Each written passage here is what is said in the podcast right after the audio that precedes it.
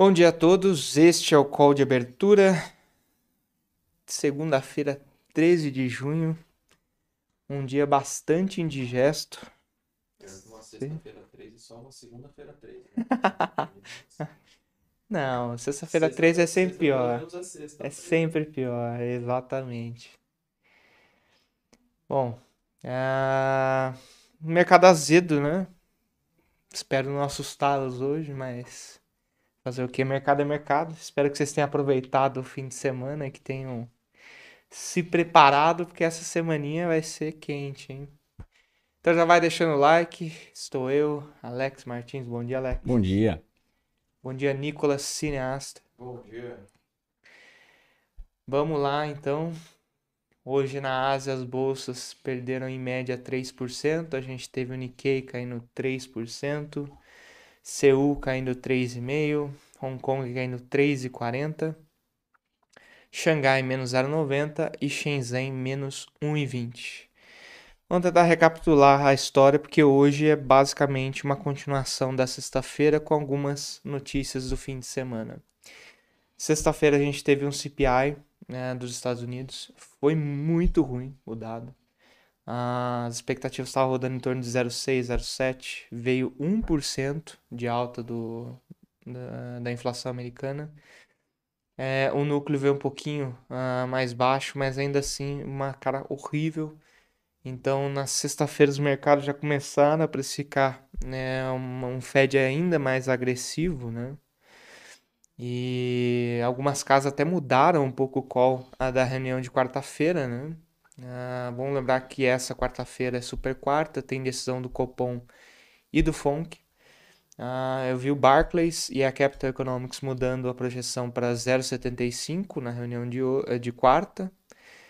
É, depois eu falo um pouco o que que eu acho, né? Mas de qualquer forma, a curva americana subiu, isso dilacerou as bolsas, né? Acabou com as bolsas, foi horrível a sessão de sexta-feira. E aí depois, às 11 horas, veio a confiança do consumidor americano da Universidade de Michigan e o dado foi horrível também. Ah, tá no menor patamar eh, da série histórica. Então, assim, essa combinação de dados eh, de confiança muito ruins e a inflação muito alta reforçam muito a percepção ah, de um cenário de estagflação. E estagflação para ativo de risco é destruidor, tá? Então, assim, sexta-feira a gente já virou muito mal. E aí, no fim de semana, a gente teve algumas notícias ah, de China, de que Beijing está voltando a adotar restrições, né? Ah, começou a ter casos de novo, se não me engano, é, Beijing está com 50 casos diários, mais ou menos. E Xangai já está na casa de 150. Então, assim, eles tentaram reabrir, não estão conseguindo. E o mercado começa a especular de novo se vai ter um agravamento disso, etc, etc, etc. Então, assim, a conjunção da, de lockdowns na China, um Fed agressivo e a possibilidade de é, uma recessão nos Estados Unidos está massacrando os ativos de risco pelo globo. né? Então, é basicamente essa a história que está sendo contada nos mercados hoje. A gente tem a Europa perdendo mais de 2%, a gente tem o Stock 50 perdendo 2,40%, numa faixa aqui bem, bem importante, né? Como vocês podem ver aqui tem um, um suportão, né? Bem, bem longo. Ah, Paris, menos 2,30. Ah, Londres, menos 1,80. Olha esse gráfico, meu amigo. Parece uma montanha russa em queda livre. Frankfurt, menos 1,90. Menos 1,97, tá quase 2%. Ah, hoje, de Europa, também tiveram os dados ruins de Reino Unido. A gente teve a produção industrial ah, britânica caindo 0,6%. A expectativa era uma alta de 0,2%. Então, é um dado muito ruim. E eles têm tipo um IBCBR lá no Reino Unido, né? Que é um PIB mensal. A expectativa era uma alta de 0,1, veio uma queda de 0,3%. Então, ah, adiciona né, ainda mais a atenção nessa perspectiva de estagflação. Né? Ah, bom, as bolsas americanas operando muito mal também. A gente tem o S&P caindo 2,35, uma região que bem importante, né, que ele perdeu. A gente tem o Nasdaq caindo 3%, a gente tem o Dow Jones caindo 1,80 e o Russell caindo 2,50. Ah, o VIX está explodindo, né? Subindo 5 pontos a 33 praticamente, né? É, vamos dar uma olhada no EWZ. Perspectiva não é boa, o minério tomou um chacoalhão ah, em Singapura hoje. Então só de vale. Eita, nós. Menos 4,20 na pré-abertura, né? Sexta-feira tinha um menos 4 aqui, eu achei que tinha passado do ponto. É, é isso aqui, eu tenho um pouco mais de confiança que não é um erro do, do investing. Acho que realmente pode ser um menos 4 hoje. É, vale. Vamos pegar aqui. A gente tem Vale caindo 2,40 na pré-abertura em Nova York. E a gente tem Petrobras caindo 2,20. Vamos já conectar com as commodities, só para não perder o gancho, Brasil, né? Então, esse cenário de, de volta dos lockdowns da China está pegando as commodities em cheio, né? O mercado tentou ensaiar uma recuperação dos commodities nessa perspectiva de reabertura de China e estímulos econômicos por lá. Já está entregando tudo, né? Então a gente tem o minério de ferro perdendo 3,70 a 134 dólares em Singapura. Cobre também com um sinal horrível, caindo 2,12, né? Alumínio também. E assim, é, me parece que a gente está num momento de liquidação é, meio. sai zerando o mercado, né? O famoso momento zen. Zera essa. Vocês entenderam, acho que é a, a perspectiva, né? que assim, se você está entrando num cenário de estagflação, geralmente é benéfico para ouro e prata. E como vocês podem ver, ouro e prata estão é, bem negativos, né? Ouro menos 0,85 e prata menos 2%. Então me parece que está tendo uma, o que a gente chama de um crunch de liquidez no mercado. Né? É, todo mundo meio que reduzindo posição porque o negócio ficou bem, bem estranho. Né? A gente tem algodão caindo 0,50, café 0,85. Poucas coisas estão subindo hoje. E o que está subindo são as commodities agrícolas. Né? A gente tem milho subindo 0,30, soja caindo 1% e trigo 0,75 de alta. E no petróleo, menos 1,20 no WTI a 118 dólares e o Brent caindo 1,30 a 120. Sessão bem azeda, hein, pessoal? Você vai falar de cripto ou vai poupá-los? Ah, o Bitcoin está sendo um desastre, né? Perdendo 11% hoje a 23.620. É, mercado cripto tem um adicional que é a... Agora esqueci o nome da, da cripto agora. Vamos buscar o nome dela aqui, vai. Dogecoin? Não, tem uma...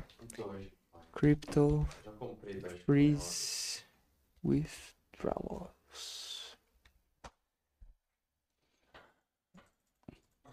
Celsius. Isso. Engraçado, né? O Celsius congelou. então você tem essa cripto, né? A Celsius. Que, assim, eu nem acho que tenha sido. É, vamos dar uma olhada se ela. É, Cryptos Market Cap. Eu acho que ela nem é tão importante assim, mas vamos ver se ela aparece aqui entre as maiores do mercado de cripto. Enfim, é, essa Celsius ela tomou um ataque basicamente, né? Ela começou a perder muito valor, como vocês podem ver aqui, um desastre, né? E aí ontem a plataforma comunicou que todas as operações são suspensas, né? é, saque, venda, compra, etc, etc, etc. E aí gera efeito cascata, né? Se você não consegue se zerar na Celsius, você começa a se zerar em outras, né? Então, a, além né, dessa perspectiva ruim a, que já estava no mercado de cripto, o mercado de cripto tem a, esse componente agora atuando, né? Então, quem ficou travado na Celsius provavelmente está se é, zerando em outros ativos, né? Celsius. É, não. Assim, não.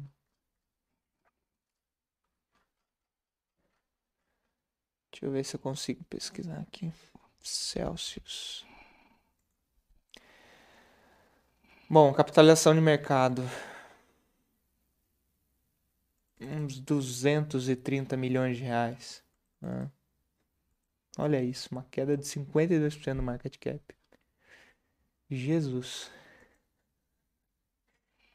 Bom, chegou a valer 600, hum, é, por aí, 600 milhões, né, de reais em market cap. Hoje está valendo 230. Isso aqui é 12 do 6. Ontem. Belo presente Ontem do Dia ela- dos Namorados, né? Ontem ela valia 580 milhões de reais em market cap, hoje ela vale 230. Que destruição, amigo, meu Deus. Enfim. Bom, é, vamos passar pelo mercado de renda fixa aqui. E é basicamente esse movimento aqui que está gerando essa destruição toda, né? O 10 anos já está 3,25. Se a gente pegar a máxima em 2018, que foi quando deu aquele problema no S&P, que o S&P caiu 20%, foi 3,25, né? Então a gente já está flertando com os terrenos bem, bem arriscados, né? Mas assim, o dois anos, que é onde está a política monetária do Fed, meu, subiu 25 pontos na segunda, na sexta-feira. Isso aqui é, meu, um massacre, é banho de sangue. A curva chegou até a inclinar, né, durante uma hora hoje, agora tá com cinco pontinhos positivos, mas é, se vocês quiserem, né, ver a percepção do mercado sobre recessão, é só olhar essa inclinação, né, do 10 com 2. E temos problemas, né, porque o juro de 10 anos do Japão tá 0,2850 e o Banco Central do Japão falou que ia defender no 0,25, então o mercado vamos dizer assim, tá atacando o Banco Central do Japão, né? Por quê? Porque o Banco Central do Japão falou que ia intervir no mercado de moeda, né? Porque o ien estava depreciando muito rápido, chegou a trabalhar acima do 135 hoje. E assim, é, acho que eu já disse algumas vezes para vocês, né? Se você não deixa o juro ajustar, quem ajusta é a moeda. Então, durante um bom tempo, enquanto o mercado não quis testar o Banco Central do Japão no mercado de juros, né, como vocês podem ver aqui, ele trabalhou no 0,25 durante um bom tempo, né, é, virou um teto, né. Agora já mudou um pouco a história, né, porque os é, formuladores políticos japoneses estão preocupados com a depreciação do ien, e aí o mercado está fazendo o quê? Então, se você vai defender a moeda, então você não vai conseguir defender o juro, então preciso então eu vou e ataco o juro longo, né? Então é mais ou menos essa a ideia, né? Se você não consegue formular, é, vamos dizer assim, ancorar o mercado no juro, você vai para a moeda. Se você ancora a moeda, você perde o juro, né? Então é basicamente isso. Mas assim, um movimento de juro muito forte, tá, pessoal? Realmente impressionante o que está acontecendo. A Itália já tá pagando 4% já no 10 anos. Preocupante. Greece 10 years. Government bonds. Greece 10 year yield.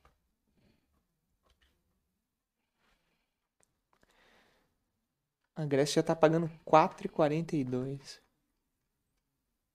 Tá, nós, hein? Bom, é isso aqui que tá tragando todo mundo para baixo, tá, pessoal? Então, um movimento muito forte no mercado de juros. Bem impressionante. E mais um indício que está tendo uma liquidação eh, generalizada de mercado é mercado de moedas. né? Não tem ninguém indo bem contra o dólar hoje. O dólar dando uma surra em todo mundo. DXY subindo 0,60. Só o Yen que está mais ou menos estável, né? Dado que teve essa promessa nessa madrugada de defender a moeda. E assim, o resto indo muito mal, né? Moedas de commodities como o canadense perdendo 0,60, australiano 1,30.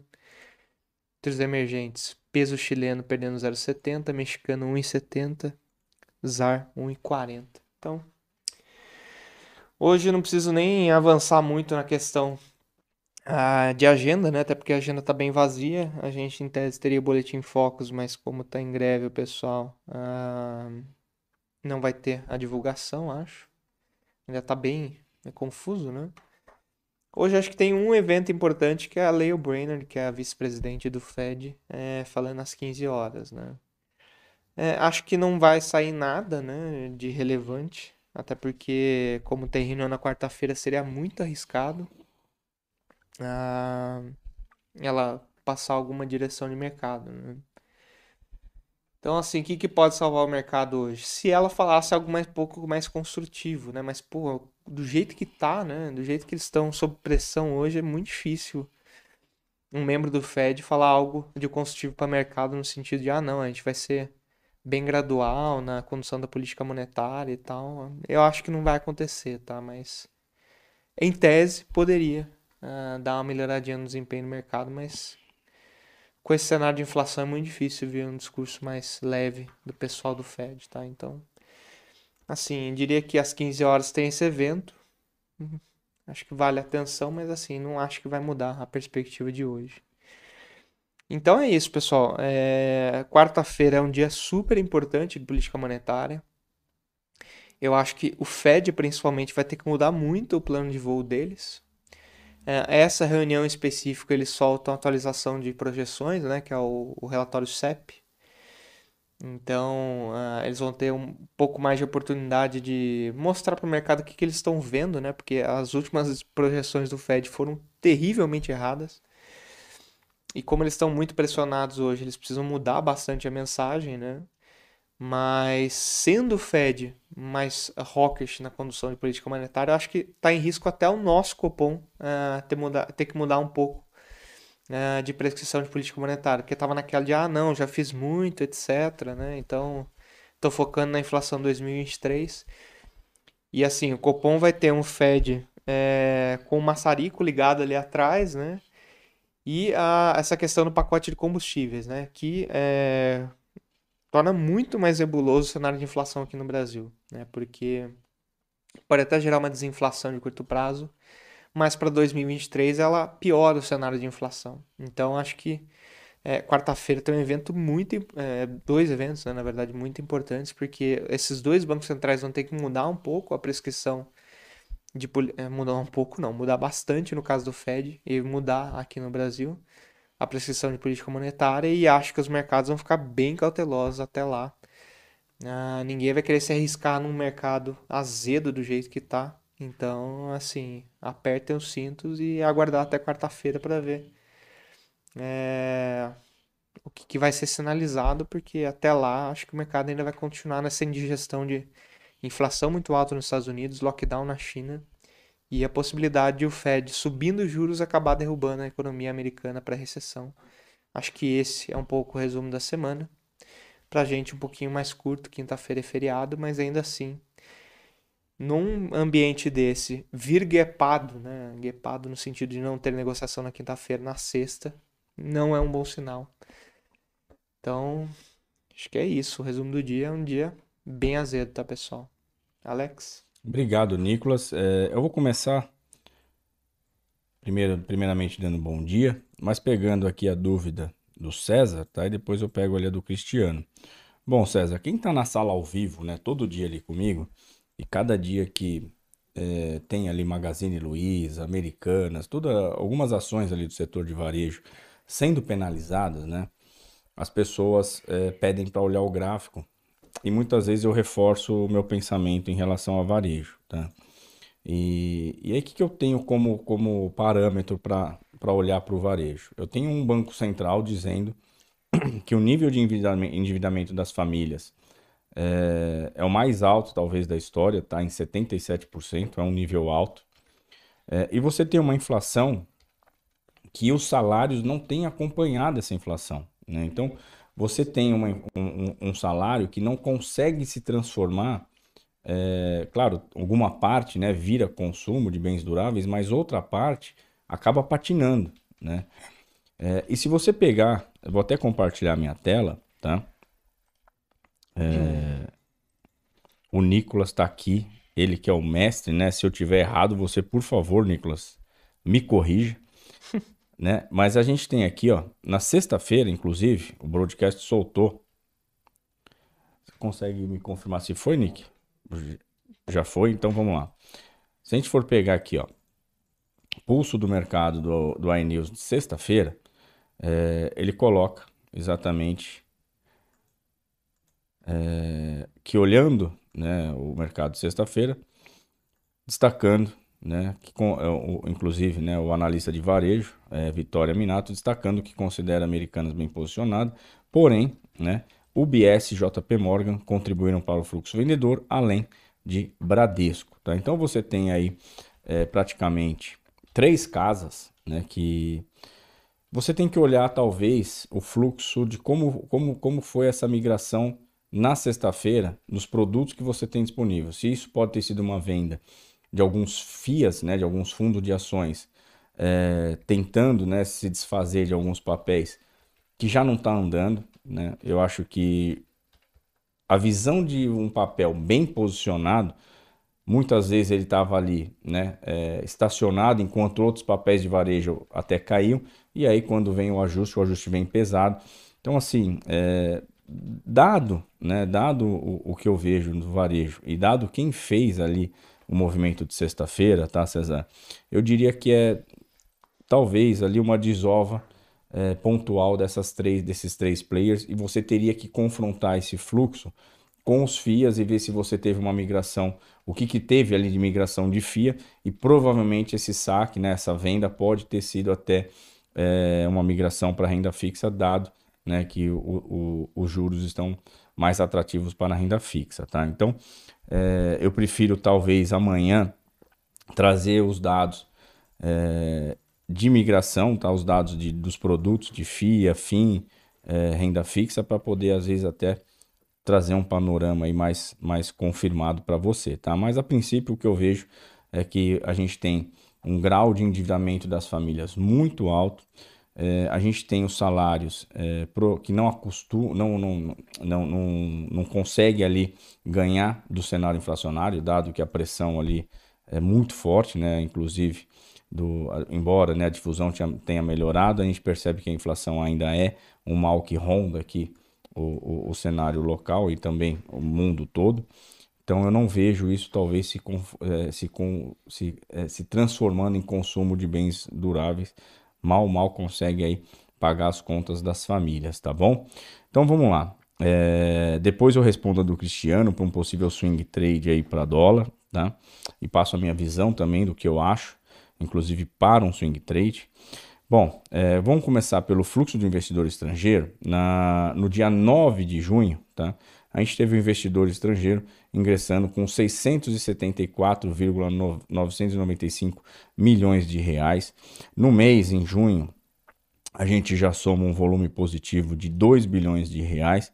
E no mês ali, no ano, desculpa, no ano 53,961 bilhões de reais. Lembrando que no dia 9 o índice Bovespa fechou em baixa de 1,18, tá? 1,18%. Então tivemos um dia é, de uma queda e com o fluxo do investidor estrangeiro positivo, provavelmente ali aproveitando os preços baixos para poder encarteirar. Lembrando que esse valor, né, embora para a bolsa é, é, um volume considerável para nós, né, é, para o investidor estrangeiro é um valor irrisório, né, um valor pequeno, mas que num dia de queda acaba ali dando até uma visão é, talvez, de interesse por preços baixos, por barganhas, vamos colocar assim, tá bom? Então vamos lá, vamos pegar aqui, vamos pegar aqui a parte de gráfico agora, começando, deixa eu expandir aqui o meu gráfico, começando pelo, pelo dólar, só dar mais um, só dar mais um zoom aqui, vamos lá, então dólar, a gente teve na, na sexta-feira um dia muito forte de alta após o CPI, né? Após o CPI o mercado veio, se a gente for colocar aqui nos 60 minutos, ele praticamente, né, deu aquela estilingada para cima e acabou com, acabou acumulando ali em região de topo.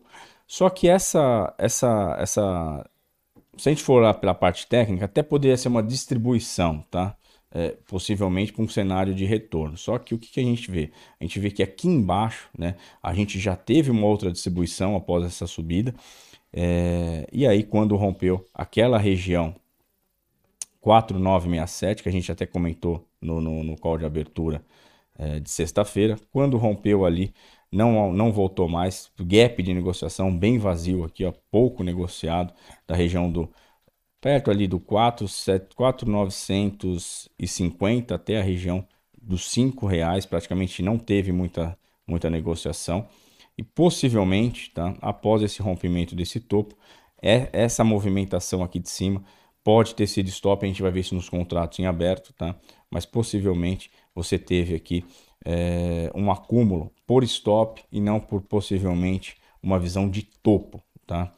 É, o mercado, na sexta-feira, após o CPI, o mercado, não só aqui no, no, no, Brasil, né, mas os mercados todos acabaram sofrendo bastante com o dado de inflação americana e acabou penalizando ali todos os ativos de risco, tá? Então, para hoje, o que, que a gente tem? Rompendo essa máxima aqui, 5040, a gente vai ter aquele fechamento de gap que já estava no radar. Deixa eu voltar para o gráfico diário aqui. É, rompendo aí essa máxima de 5040, temos o fechamento do gap ali perto do 5080, 5085, mas já mirando talvez ali para a região de 5130, 5128 que está marcado aí no seu gráfico. E depois só aquele topo de 5240 que foi feito ali o mês passado, meados ali da primeira quinzena de maio, tá? É, temos a, o, o mercado se distanciando bem das médias, isso mostra a força que está aí o mercado comprador. É, temos uma semana, como o, o Borsoi falou, com a super quarta, então acho que até lá, dado o, o movimento de sexta-feira, o receio com a inflação americana, eu acho que a gente pode ainda ter compras defensivas justamente é, para a decisão de quarta. Tá? E se isso realmente acontecer, a gente pode ter um teste nessa região dos 530 mas como eu, como eu falei, já mirando ali os 5,240. Para baixo, pessoal, a gente só vai pensar em venda caso ele perca ali o 4,969. E aí, para swing trade, né, conforme o Cristiano perguntou, olhando para um cenário é, mais para compra, um cenário mais é, para cima, tá? É, eu não compraria essa região é, entre 5,040 e 5,080, tá? Eu acho que para você tomar aí, você o, o seu risco retorno, né? Se você comprar aí nessa região, vamos colocar aí, se você comprasse a, a 5050, tá? O seu stop ele teria que estar tá mais ou menos abaixo ali desse, desse ponto que eu falei, 4970, tá? E aí o que, que acontece? Você teria que estar tá comprando é, esse topo justamente para um payoff, né? Talvez de 3 para 1 e teria que estar tá buscando ali perto de 5,360. Eu acho que é, é, é, um, é um, um payoff que talvez não se concretize, justamente porque a gente tem uma taxa de juros que, querendo ou não, ainda é, é atrativa para o investidor estrangeiro. Eu acho que a gente vai largar faísca, vai ter trabalho para superar é, para um swing trade, tá? Não estou falando num curto prazo, acho que num momento de estresse a moeda pode sim testar aí rápido, né? Movimentos é, ainda de stop mas eu acredito que o ponto de compra talvez seria mais perto aqui desse 5070, é 4970, 4950, tá? Então se você vamos traçar o mesmo cenário aqui para swing trade aqui, tá? Então se você compra aqui no 4970 para um possível stop perdendo essa região aqui do 4880, que é um ponto que a gente tem, inclusive, tá? Você estaria muito próximo de um payoff, né, de um alvo justamente perto dessa máxima. Eu acho mais factível, tá? Eu acho mais é, provável que você tenha, inclusive, até um teste aqui na média de 200. Então, eu não compraria essa região para swing trade, provavelmente esperia, esperaria uma volta, né, num possível aí, é, num possível retorno até essa região do 4,970 e por, por, um possível alvo ali perto do 5,265, 5,250, tá bom? Bom, vamos, vamos pontuar também aqui o índice, depois eu vou para os contratos em aberto, que os mercados já estão abrindo. O índice com a bigorna aí nos pés, né? Não tem jeito, vendido de ponta a ponta. Na sexta-feira deixou mais um candle aí de, de, de venda bem forte. É, possível alvo né, de novas quedas 104,250 e depois só aquele fundo ali também de maio na região de 103,350. E aí, meus amigos, se perder essa região do 103,350, só aquele fundo que a gente teve lá em novembro, tá? Perto ali dos 100 mil pontos, tá? 100 mil ponto 400. Ali possivelmente seria o novo, o novo suporte que o mercado testaria, tá bom? Para cima, missão meio que quase que impossível, né? Para cima a gente teria que ter é, esse índice levando a região dos 106,500, 106,600 e depois os 108, 160, tá? Não, não conseguindo ficar acima desses pontos, olha só para o suporte, olha só para baixo, que vai ser os alvos que vai ser buscado aí pelo mercado, tá? Então para baixo, perdendo esse fechamento é, e perdendo essa mínima de sexta-feira, que é a região dos 104, 600, 104, 650, perdendo essas duas regiões, levando 104 e 200, 103, 350, mas já de olho na região dos 100 mil pontos, tá bom? Para finalizar contratos em aberto, quem que a gente teve na sexta-feira fazendo esse mercado mais comprador? O não residente, a ponta comprada, nós tivemos aí compras pelo, pelo investidor não residente perto de 27, é, perto de 27.500, né, 27.338.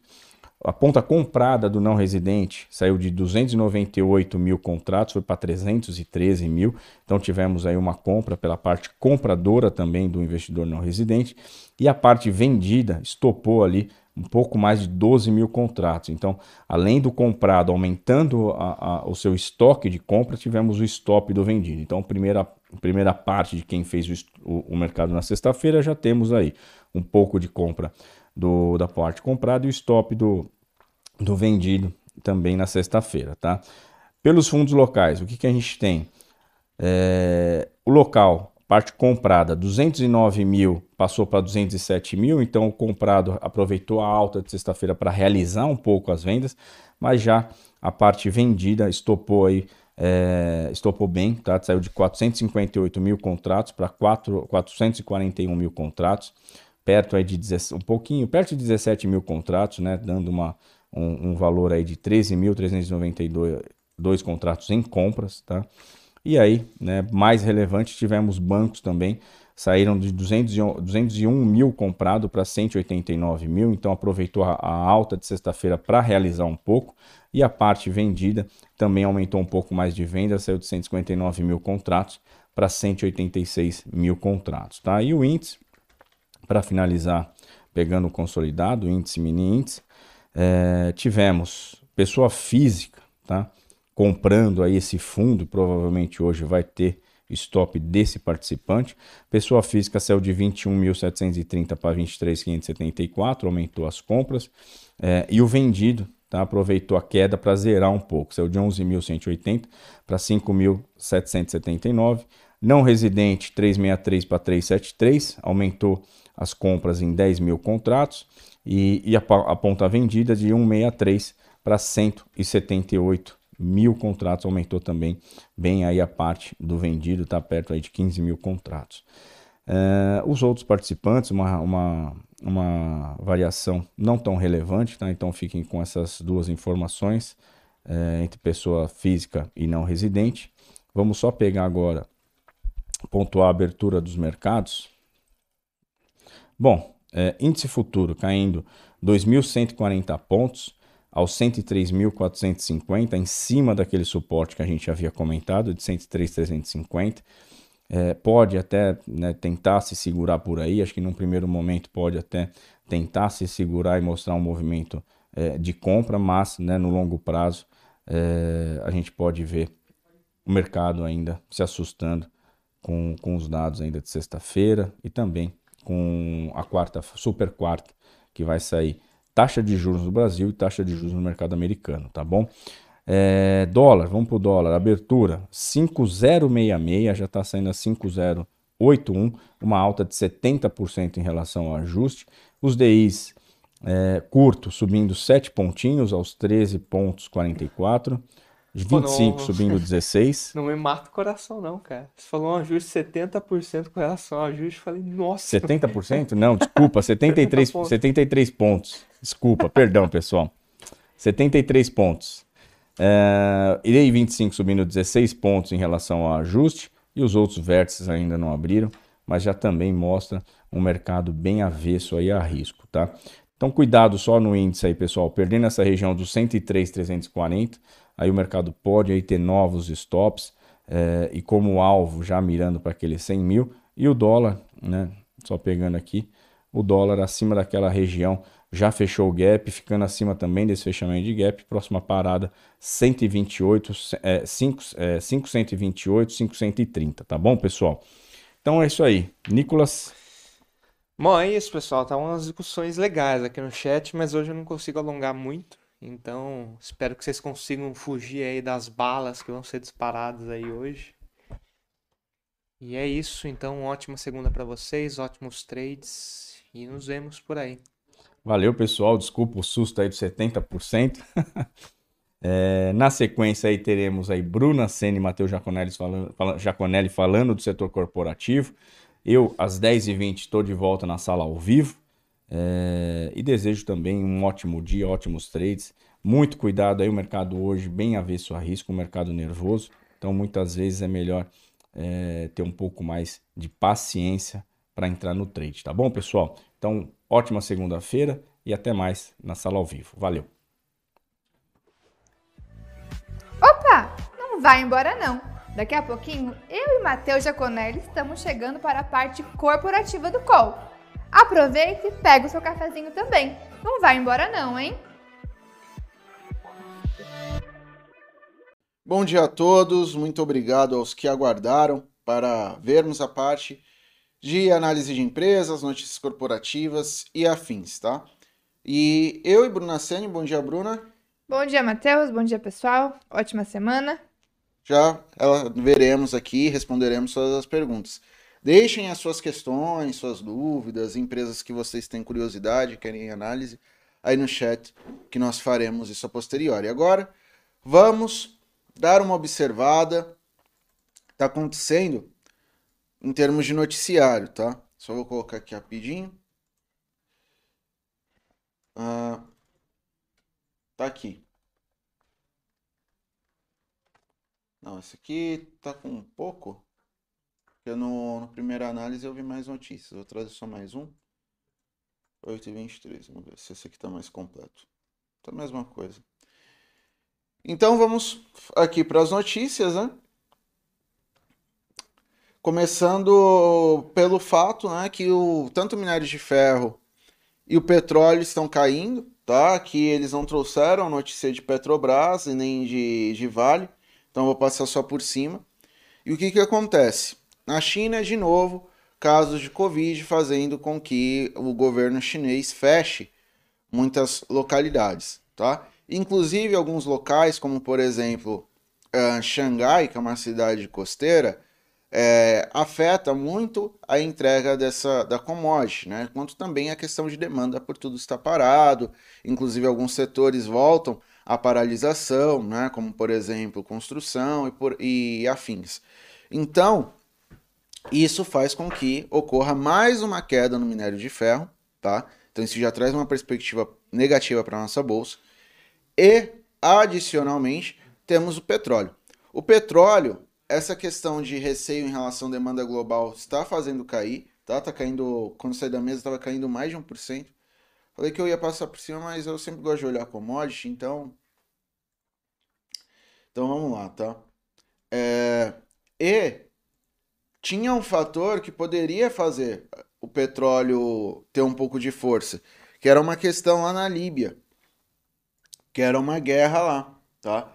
Mas o que está acontecendo? Pelo fato da demanda é, na China ser muito forte, e de novo, você tinha um momento ali de fechamento na China, aí estava começando a reabrir. Aí depois fecha de novo, a gente já sabe qual foi o impacto negativo disso. Então, qual que é o receio do mercado? Que esse impacto ocorra novamente. Né? Então, vai pressionar a economia global para baixo, consequentemente, é, os preços do petróleo, apesar de continuar em níveis elevados, tá? Então tá lá nos 120 dólares e 38 centavos, caindo 1,32%, 1,31%, tá bom? Então vamos lá, notícias de fato agora. Foi publicado aí na mídia é, especializada, tá? É, então temos o Carrefour, tá? Ele falando que vai investir 2,1 bilhões de reais na conversão de 124 lojas de um total de 374 unidades do grupo Big, como parte da integração entre as duas empresas. O trabalho será iniciado agora e a conclusão está prevista para o ano que vem, 2023. Do, do total previsto com as conversões, 1,9 bilhão virá do investimentos, capex, e 200 milhões em despesas operacionais, OPEX, segundo descrito na apresentação da companhia, tá? Falar um pouco dessa notícia. No curto prazo, isso pode trazer ali um pouquinho de pontos negativos para o balanço. Então a gente pode olhar uh, possível aumento de endividamento, de redução de caixa, tá? Lembrando que, vamos olhar aqui, ó.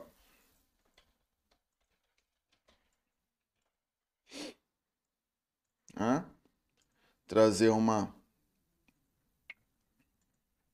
uma imagem bacana aqui para vocês.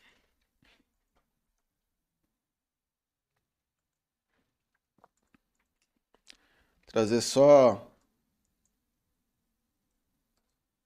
Vou abrir aqui, abrir imagem na nova guia para ficar. É, não ficou grande. Eu vou trazer em formato de imagem para ficar mais rápido, tá? Aqui a apresentaçãozinha, ó, várias setinhas, para quem estava no código de fechamento viu toda essa bagunça. Bagunça boa. Então, isso aqui é um fluxo de caixa, tá? Aqui nós temos investimentos. Investimentos é uma variável negativa do fluxo de caixa. A aquisição de novos investimentos cair como negativo. Por quê? Porque você está, ao invés de estar tá entrando caixa, você está tirando dinheiro para fazer uma aplicação.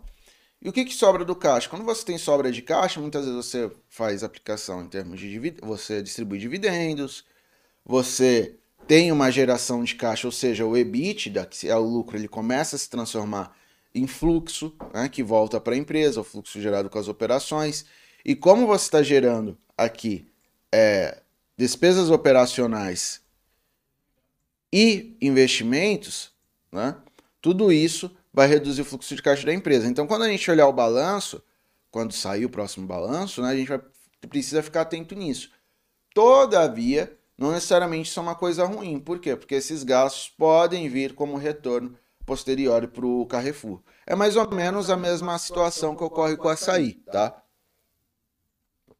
Que também vem diversificando. Então, pensando para o consumidor, isso aqui vai ser bom, tá? Porque você vai ter novas lojas aí, já tinha o grupo Big, mas você vai ter uma concorrência. Quando você aumenta a concorrência, o que, que acontece? Os preços tendem a cair. Mas a gente fica de olho, principalmente no comportamento de açaí também, tá? Porque aí a gente vê um concorrente forte que, pode, que vai ficar aí no mercado aí incorporando o Big, certo? Uh, agora a notícia de B3, tá? Opa, tem um futurinho aqui. Licença. Então, B3, tá? A Comissão de Valores Mobiliários, a CVM, deu na sexta-feira, dia 10, um importante passo na atualização da regulação para um eventual cenário de concorrência entre bolsas no Brasil. Após prolongada discussão, o regulador do mercado de capitais optou por manter o atual modelo de autorregulação.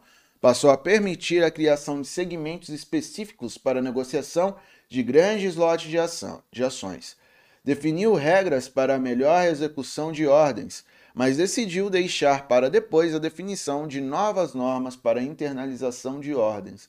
Então, aqui só uma atualização da, da CVM, é importante falar, tá? Então, aí, modernização, etc., isso é bom. Mas aqui fala é, da possibilidade de eventual concorrência. Essa eventual concorrência, turma, nós já tivemos um zoom, zoom, zoom, tá?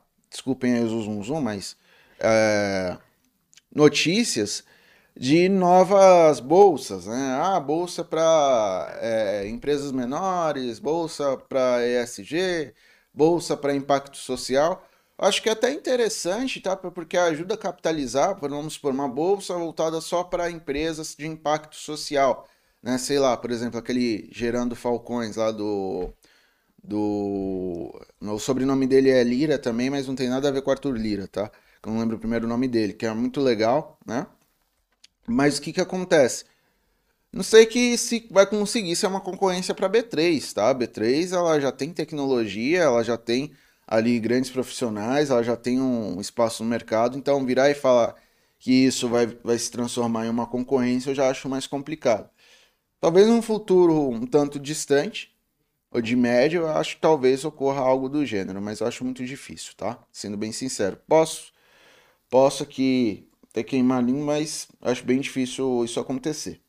Banco do Brasil. Banco do Brasil fica no radar em um dia de reunião entre o presidente Jair Bolsonaro e o presidente do, da instituição, Fausto Ribeiro, no Palácio Planalto, das 10 às 10h30, para tratar o Plano Safra 22-23. O encontro deveria ter acontecido na segunda-feira passada, mas foi desmarcado por Bolsonaro em cima da hora. Ainda o Banco do Brasil já renegociou dívidas em atraso de 6 mil pequenos empresários e microempreendedores na primeira semana da campanha nacional de renegociação de, de dívidas promovida pelo Sebrae. Em valores, as renegociações são da ordem de 150 milhões. Então aqui a gente olha, começando de baixo para cima, um dado bem importante, tá? É, uma vez eu falei aqui que é interessante, é, que eu acho bacana analisar empresas e ver essas coisas e economia e tal, porque mostra um pouco o que está acontecendo na sociedade, como ela funciona. E isso aqui é um fato importante. Por quê? Porque o Banco do Brasil, um dos maiores bancos do país, e o que, que você evidencia aqui essa questão de renegociação de dívida? E esse valor de 150 milhões mostra que tem muita gente endividada. Tem muita gente pagando dívida. É bacana, por um lado, porque tem microempresário, tem microempreendedor, tá? Pequeno empresário que suportou a crise, mas está endividado. Então, qual é o primeiro passo? Negociação de dívida, pagamento de dívida para depois começar a operar de forma bem mais forte, apesar dos dados é, positivos de varejo, de serviços que nós estamos acompanhando recentemente, tá? Mas assim, isso aqui é um, é um ponto de atenção, pensando do ponto de vista de conjuntura e macro. E também olhar aí para o Banco do Brasil que ele vai estar tá passando aí para renegociar, a dívida não vai ser paga, né? Agora. E essa questão do plano safra, eu acho que é, eu vejo como positivo, porque é questões voltadas ao agronegócio. O Banco do Brasil ele tem um diferencial em relação ao agronegócio, quando comparado aos outros bancos. É bom para o agronegócio também, carro-chefe, setor mais produtivo do Brasil. Então, notícias positivas, tá? Uh, nesse sentido. Por fim, uh, por fim ainda não, né, mas quase chegando ao fim, M. Dias Branco fechou um contrato com a Ômega para a formação de parceria societária para a geração de energia por três parques eólicos contratados pela Ômega ou Omega para o consumo pela companhia de alimentos em suas próprias unidades produtivas. Então, uma parceria bem interessante, tá? A Omega, nós conversamos sobre ela é, recentemente, tá? É uma empresa interessante pelo fato de estar relacionado ao setor de energia renovável com bastante força, mas ainda tem ali um balanço um pouco complicado, tá? Ainda tem bastante dívida, ainda não mostrou muita coisa, mas é uma empresa bem interessante pensando a longuíssimo, né? E apesar de eu achar que ainda precisa mostrar resultado para entrar nela, né? Teve prejuízo, etc. Mas pensando na parceria, para M Dias Branco é muito bom. Por quê? Porque você vai estar tá fazendo uma parceria em relação à energia. Por que energia é importante? Porque é um custo fixo. Se você faz uma parceria, principalmente pensando em parque eólico, nós temos duas coisas. Um lado é o ESG, tá? Que por mais que comece a ser mais questionado agora, é, vai ser cada vez mais importante, não tenha dúvidas, e também por conta da transição energética, eu acho que isso daí vai até além do ESG. E também a questão de você estar, tá, por meio de parceria, você pode baratear um pouquinho parte do seu custo fixo. Isso pode ajudar no futuro com ganhos de receita e, consequentemente, de lucro, tá? É, Energisa. A Energisa concluiu a aquisição de 100% da Gemini Energy, o valor por ação pago, equivalente a 0,34 é, centavos, tá?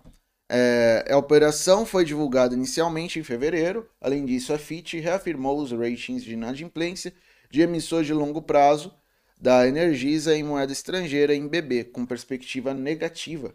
Em moeda local, manteve classificação BB+, com perspectiva estável. Então, a Energisa é uma empresa aí que, quando ela emite dívida, é, para para o padrão de Brasil, ela é estável, mas lá para fora aí negativo. Então, ali no net não é tão bom, tá? Caixa Seguridade, por fim, ela comunicou que é, a Camila de Freitas Eichinger é, deixa o cargo de presidente para assumir como vice-presidente da rede de varejo da Caixa Econômica Federal no seu lugar vai assumir o André Nunes, tá? Então, só aquela comunicação de atualização, tá? Lá vai continuar dentro do grupo, então não foi nada. Essas notícias, tá? Só um adendo de gestão tal, só tem impacto quando é, não tinha ninguém, ou tinha alguém que fazia coisas que não eram positivas e entra alguém muito bom, ou quando é, sai alguém que estava fazendo coisas muito ruins, tá? Agora, nesse sentido aqui, notícias sem muito upside, tá? Então, só uma atualização que é importante. Uh, então, meus caros, termos de notícias foram essas, tá? É, chamarei Bruna para observarmos o índice, o dólar e o juro. Vamos lá então. Vou compartilhar aqui minha tela.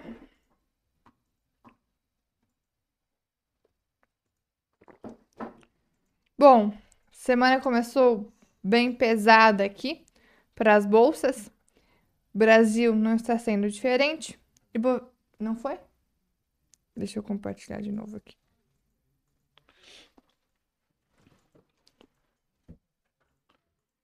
E agora, será?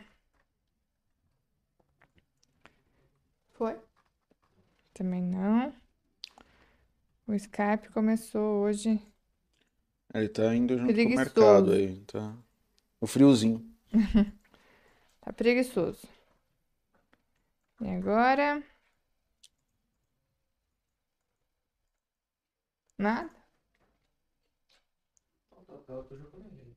Ué, oxi. Quer que eu saia pra ver se entra? O meu já ficou, ficou, fica vermelhinho aqui pra mim? É o meu. Ah, o meu ainda tá vermelhinho. Ah, então para aí pra ver. Deixa eu ver. Veja.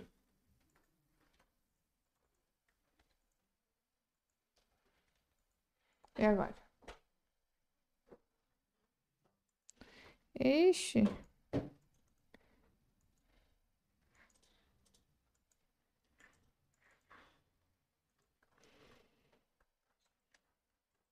Nada?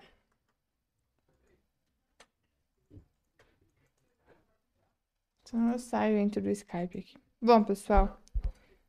Pequeno probleminha técnico aqui com o Skype. Deixa eu entrar novamente aqui na chamada para ver se minha tela entra para vocês. E agora? Não, agora nem foi. Nem ficou vermelho para mim. Acho que é a minha internet, hein? Você quer que eu coloco aqui na, na tela e você vai vendo? Acho que não. Ou não, eu fecho o broadcast. Entra no broadcast e. Ah, não vai, vai ser a Não. mesma coisa, né? Uhum. Deixa eu ver, acho que a minha internet que tá um pouco lenta aqui também. Agora parece que entrou aqui. E aí? Não? Agora Entrou. foi. Ótimo. Então, pessoal, agora sim temos tela. Ah, o índice, então, abriu pesado aqui no Brasil também. 1,5 de queda, chegou a cair até mais. Na mínima, buscou 103.125 pontos, agora está em 103.880. Então, tivemos ainda uma leve recuperação.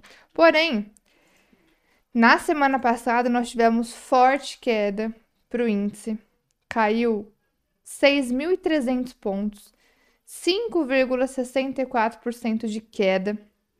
Devolveu praticamente a alta das três semanas anteriores.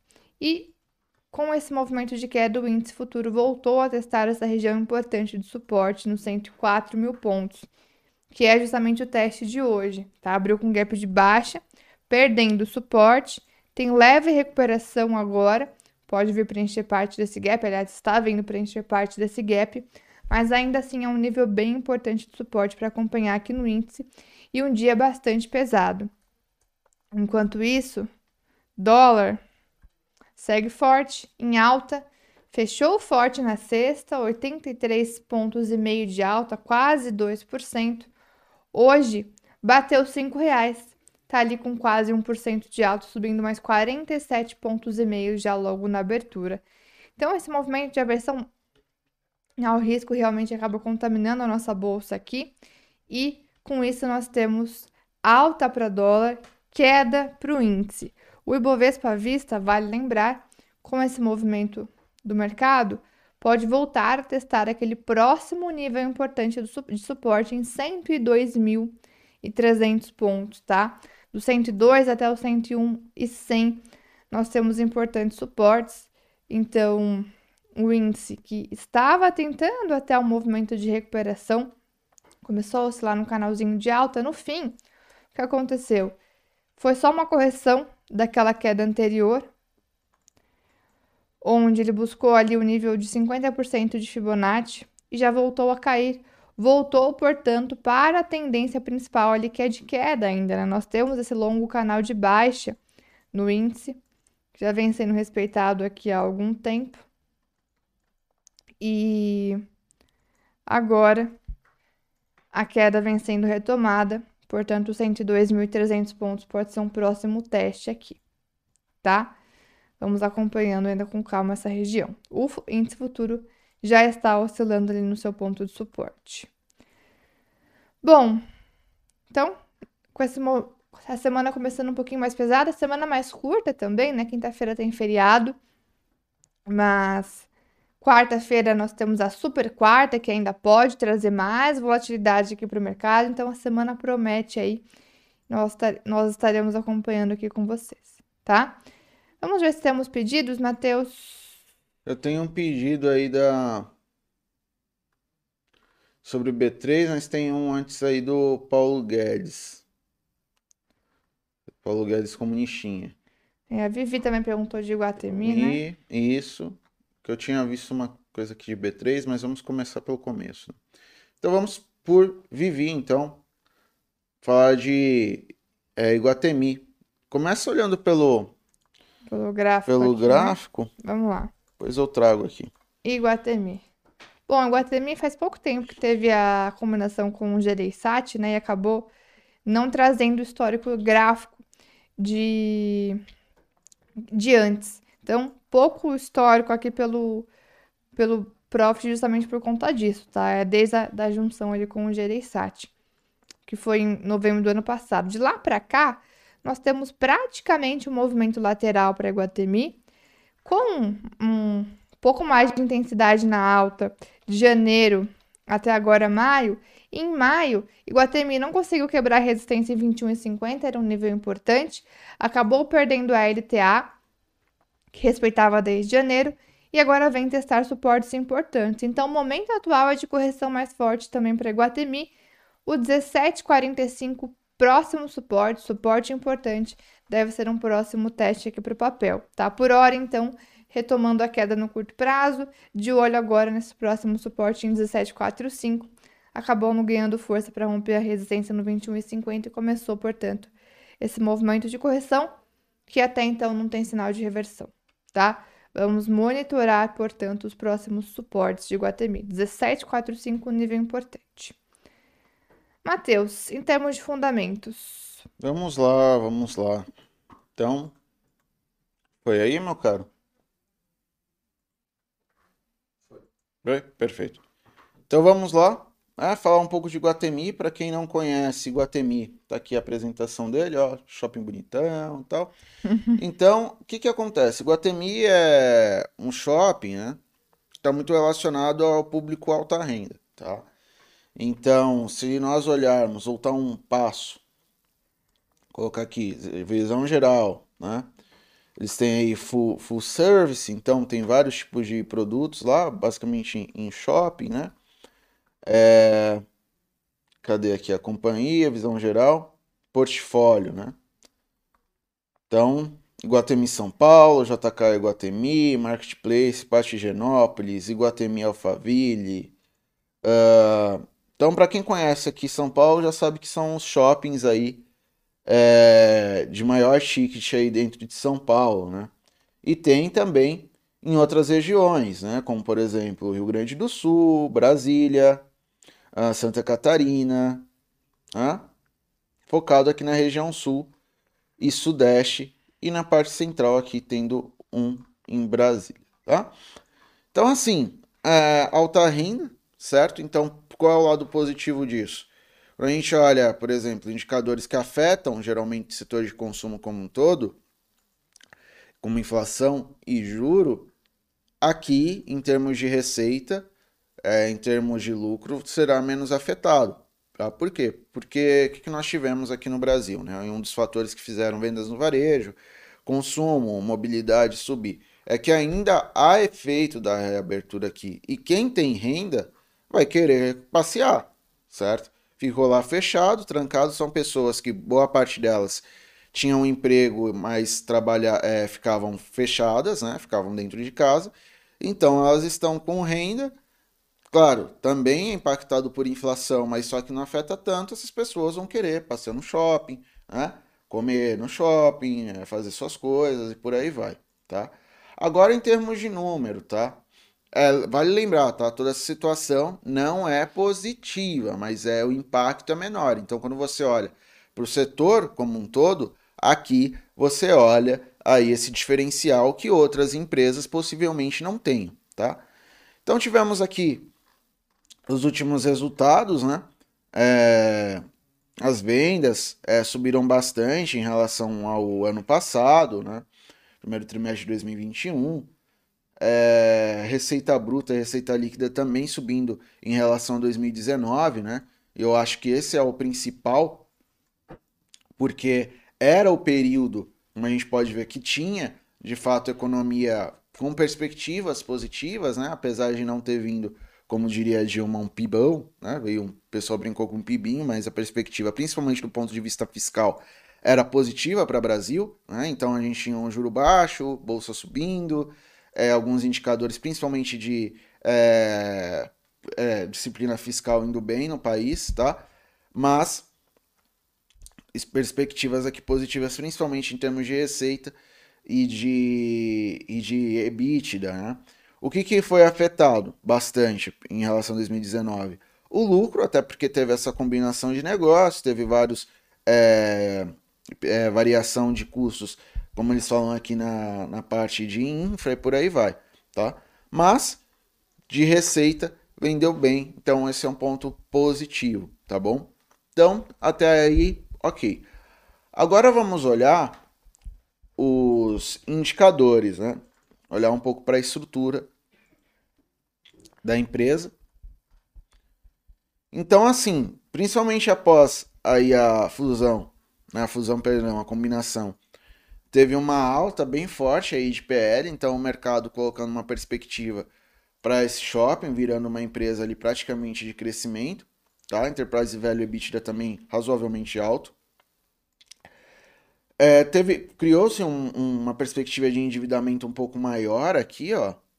Então 2,75 dívida líquida EBITDA, ou seja, você precisa ali de do, dois quase três anos para quitar toda essa dívida líquida com o lucro que você gera com as suas operações, certo? Então, assim, vamos comparar depois com o setor. Isso aqui eu acho alto, na minha perspectiva. Por exemplo, a JHSF é melhor aqui, mas vamos comparar com outros shoppings, tá? Depois. Tem uma liquidez corrente muito forte, muito boa, tá? E o que agrada é essa margem. Porque, mesmo sendo uma empresa que está relacionada a consumo, tem uma margem bem elevada, né?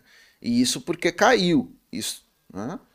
Então, pegando aqui na EBITDA, que também é importante, ó, também é alta, certo? Então, é, vejo esses indicadores com bons olhos. O ROI é um pouco mediano aqui, tá? Mas eu acho que as margens, e a gente vai olhar eu sei que aqui para o setor aqui é, não é tão ruim, até porque está muito relacionado ao consumo, mas é, vamos olhar depois para ter uma ideia um pouco melhor, tá? Olha só um pouco a evolução dos lucros aqui visualmente. Então veio crescendo, tá? Caiu bastante aqui 2016. Depois vem subindo, vem aqui numa coisa um pouco assim amena, não é ruim, mas também, né? Ó como ela vem. Aqui só tem até o quarto de 21, que chegou 80 milhões. Pegar aqui, ó. E aqui a gente tem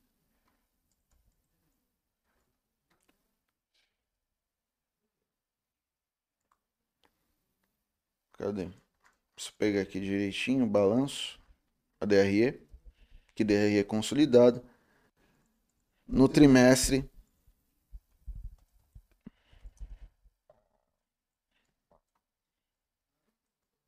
no trimestre aqui teve lucro líquido ajustado de 40. Né? Então, uma queda aí razoável. Né?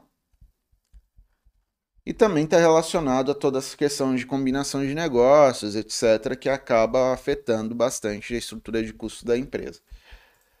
Então vamos comparar, tá? Comparações.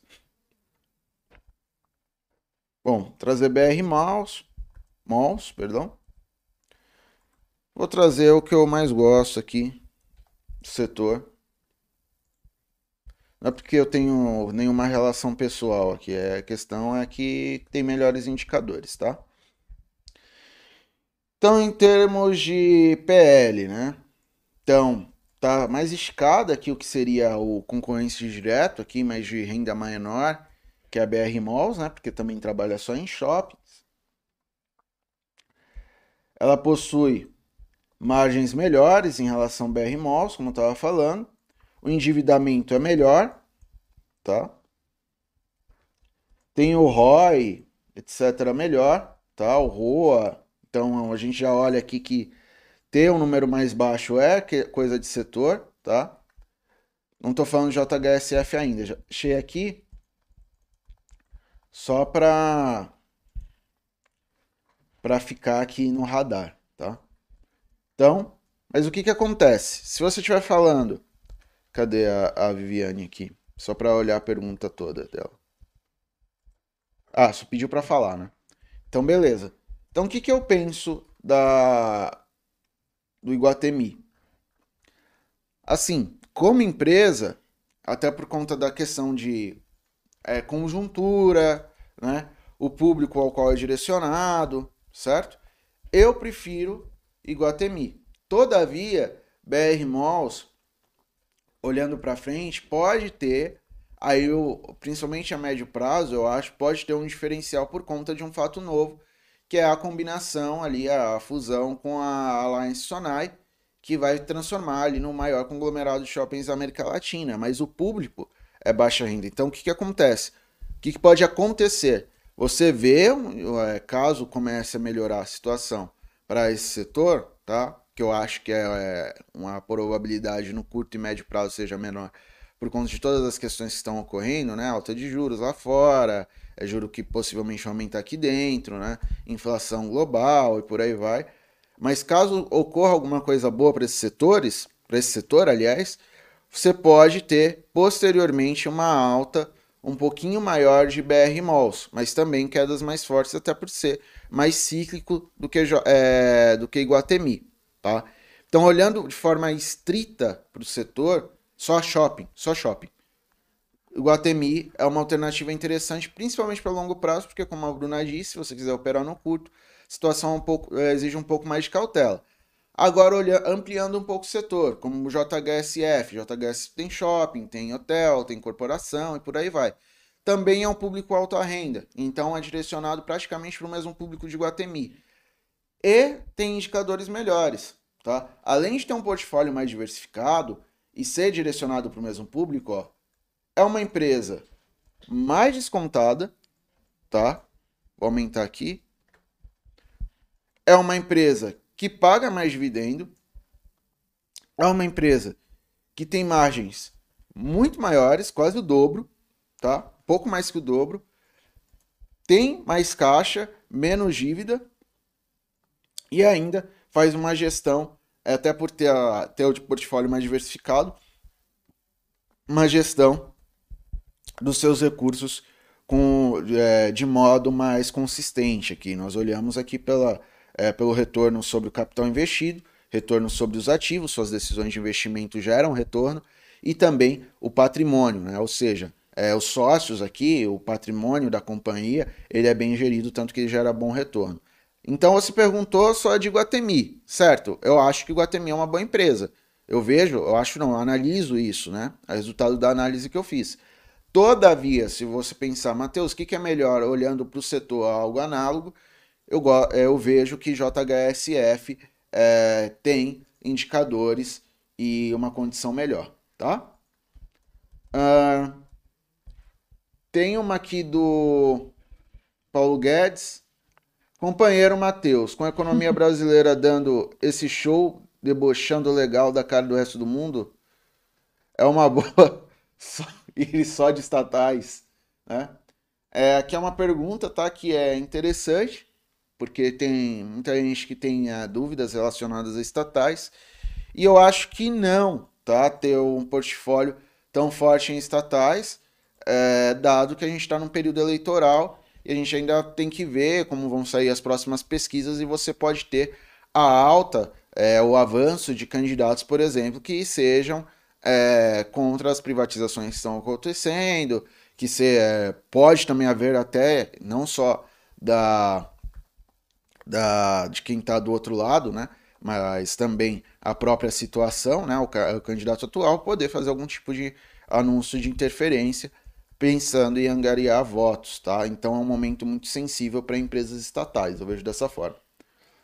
Uh, tem a B3, aqui o Igor faz uma pergunta interessante de B3, perguntando se ela deixará de ser uma empresa lucrativa. Eu vejo que não, tá? Mas o momento para ela é sensível.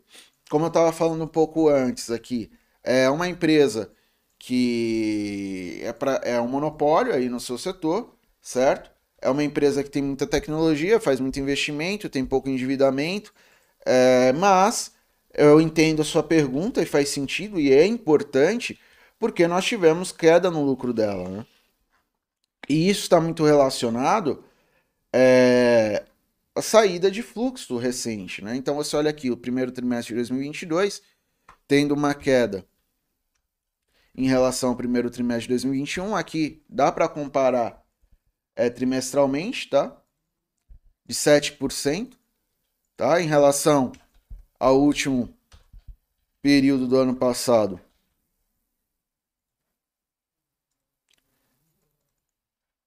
Teve uma leve alta, 0,88%, então tá que está relacionado a fluxo, certo?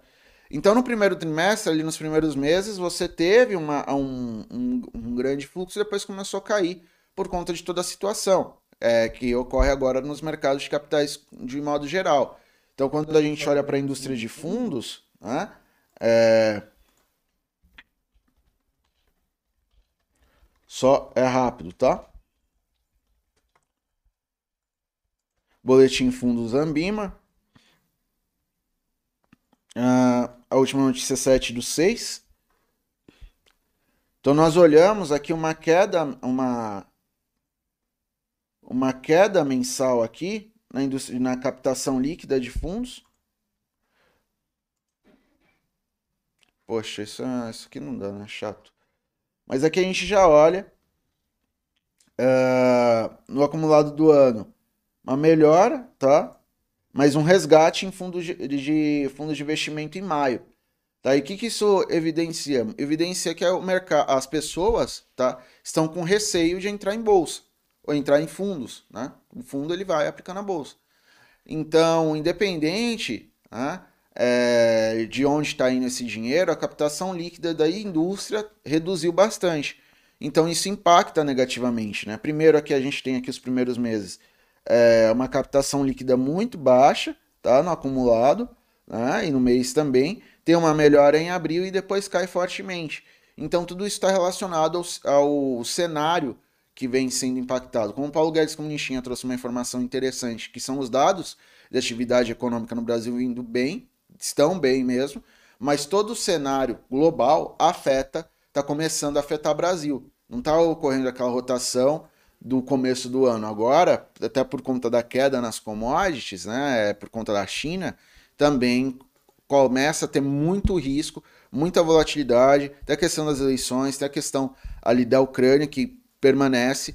Então, tudo isso afeta o mercado de modo geral e afeta a bolsa. Mas deixar de ser, e, e consequentemente B3. Mas não vejo a B3 sendo uma, uma empresa que vai deixar de ser lucrativa, não. Tá? Ah, muito pelo contrário, é uma empresa com ótimos fundamentos. É, quer ver alguma coisa de B3, Bruna? Gráfico? É, Apesar da pergunta pode... ser direcionada a isso. Eu posso trazer aqui, depois a gente já. Leilões. Uhum. Vamos ver se entra de primeira. Foi? Foi ótimo. É, B3 vem sofrendo bastante aí desde finalzinho de 2020, na verdade. Começou o movimento de queda antes até do, do mercado em geral, que foi em meados de 2021, né? Nesse período teve apenas um momento de, de recuperação aqui no começo do ano, mas o papel já voltou para o movimento de tendência de baixa, tá? E, ai, peraí que abriu isso aqui. Já voltou para o movimento de tendência de baixa, sexta-feira fechou renovando mínimas, e é um papel que, portanto, pode voltar a testar suportes importantes aqui, região de 11,15, 10,65. Então, assim, em termos de movimentação de preços, B3 ainda segue sofrendo, né? E pode voltar a testar suportes importantes. Ainda não vejo sinal de fato aí de retomada da tendência de alta, tá bom? Às 9h55, vamos ver então como que estão as ações em seus respectivos leilões. A priori, realmente poucas ações sobem, né? Até um leilão bem, bem, bem é, desto, é, destoando aqui em Equatorial, deve se ajustar até a abertura, né? Mas é um dos destaques de alta. Junto com ela, nós temos Suzano subindo 2,34, Rumo 1,37, Transmissão Paulista 1,13, Hydrogazil 0,96, depois mais algumas aqui subindo levemente. BR Properties, IOSP, Santander, Vivo, Banrisul, Itaúsa, Cosan, já perto do 0 a 0, só para mostrar que são as únicas que estão em alta no leilão, tá? Demais ações todo, todas em queda. Destaque por enquanto para a CSN caindo 7, Ser Educacional caindo 5, Vale de 4,96, Eletrobras 4,88, Banco Inter 4,76, Usiminas 4, Americanas 3,5, Goal 3,20, Minerva 3%, Via 2,80, Magalu 2,80, Bradespar 2,60, ou seja, realmente o mercado começa refletindo esse movimento de aversão ao risco. Bolsa, a priori, abrindo bem pesada, com algumas exceções apenas de ações que ainda se mantêm positivas nos leilões, tá bom?